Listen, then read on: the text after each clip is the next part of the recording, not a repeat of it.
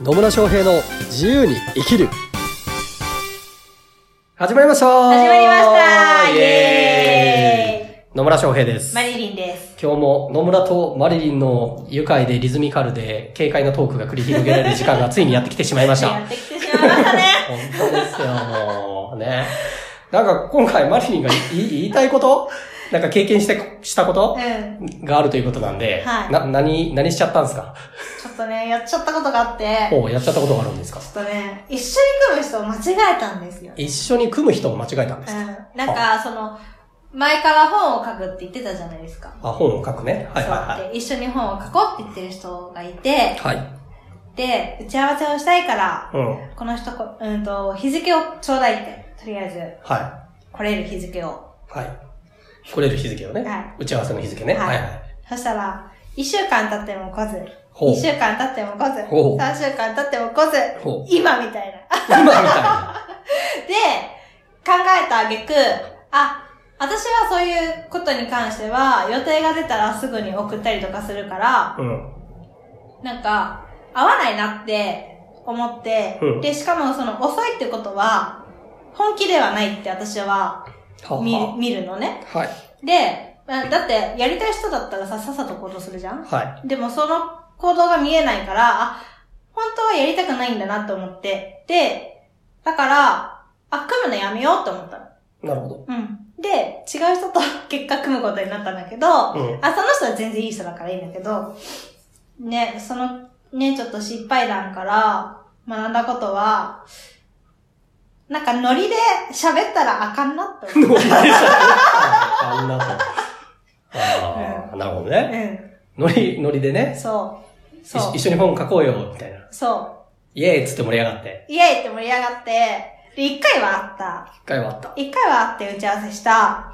だけど、なんか、まあ、最初、まあ、やっぱり戦略の話とかするんだけど、こういう、最初はこれで言って、その後からは、なんか、自分たちの伝えたいこと、うん。その人個人で伝えたいことを、その人だけが本出したらいいと思うし、でまずは、その売れるためっていうか、名前を知ってもらうために、この本を強調しようみたいな。うん。って言ってんのにもかかわらず、まあその人は、なんだっけ、あの予防医学の方の話をしてるんだけど、は。まあ予防医学でこうやって子供に伝えたいよねって、ちょっと待てよみたいな。ここだよみたいな。その、その前のは救急医療の方の話をしようよみたいな感じで言ってるんだけど、なかなか伝わらずみたいな。なるほどね。そう。だから多分、あの、自分のことしか考えてないって言ったら、あの、ちょっと偏見になるけど、まあそういう風な人なのかなと思って、なるほど。うん、ね。組むのをやめたっていう。なるほどね。はい。まあそういうこともありますわありますね。な。ね。で、何、何が重要だと思います？じゃ何が重要？あ。うん。何が重要？一緒に組むにあたってそうそうそやっぱり行動が早い人う。、行動が早い人。で同じ目的を持ってる人、うん、同じ目的持ってる人。あとは、なんだっけ、同じ目的を持ってるけど、やっぱり違う視点とかも持ってて、それをちゃんと言ってくれる人うん、うん、うん。まあそうですね。うん重要だと思います。はい。まあ多分ね、一番、多分というかね、一番重要なのは、あの、目的、目的ですよ。うん。お互いの。うん。ね。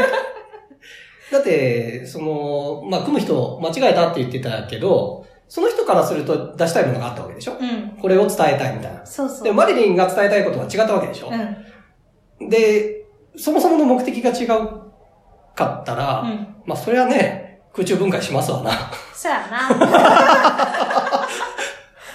てなるので、はいやっぱ目的ね、目的方向性というかな、うん。を、が同じであるっていうことがまず、一緒に組む。うん。まあ、ジョイントベンチャーとかね、協業とかっていう言い方もできますけど、はいするときには重要になりますよね。そうですね。なんとまあ、なんとなくその場のノリとか、はいなんかこの人、なんかちょっと能力ありそうだから一緒にやってみようかな、みたいなのとか、でやるとうまくいかないんですよ。うんやっぱ目的、目的があって初めて組むだからね。うんうん。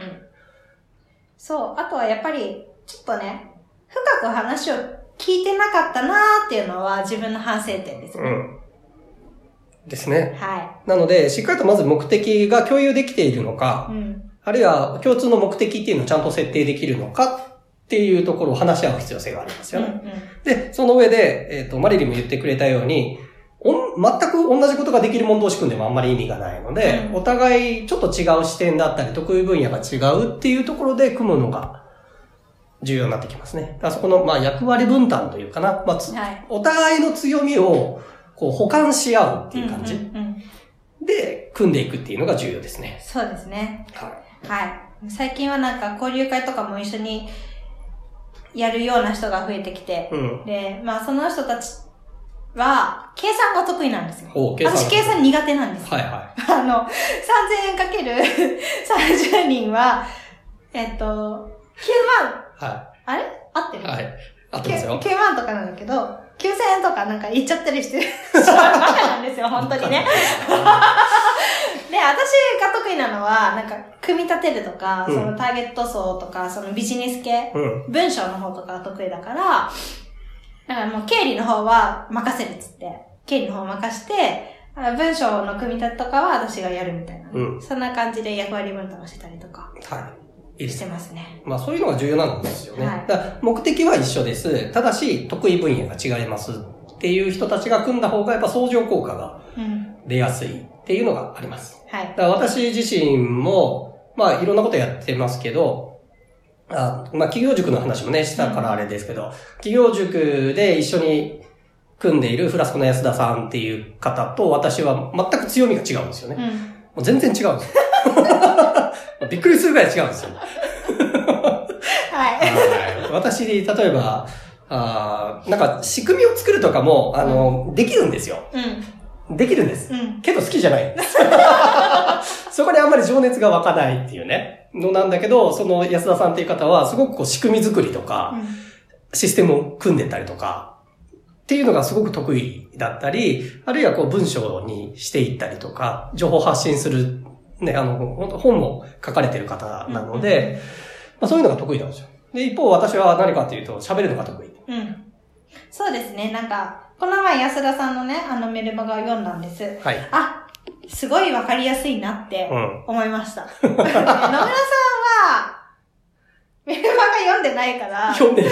微妙なんだけど、あ。まず登録してないんですよ。はい、登録してください。はい、登録しますよね。だけど、なんか、あ、まあ、やりたいことはわかるな、みたいな。だけど、私は、あまあ、読んでないからわかんないけど、話してる方が楽しい。あ野村さんとはね。うん。そうそう。あの、言っときますけど、私文章も上手いんですよ。一つ言ってきます。あのはい文章も上手いですね、分かりやすいですねって言われるんですよ。うん。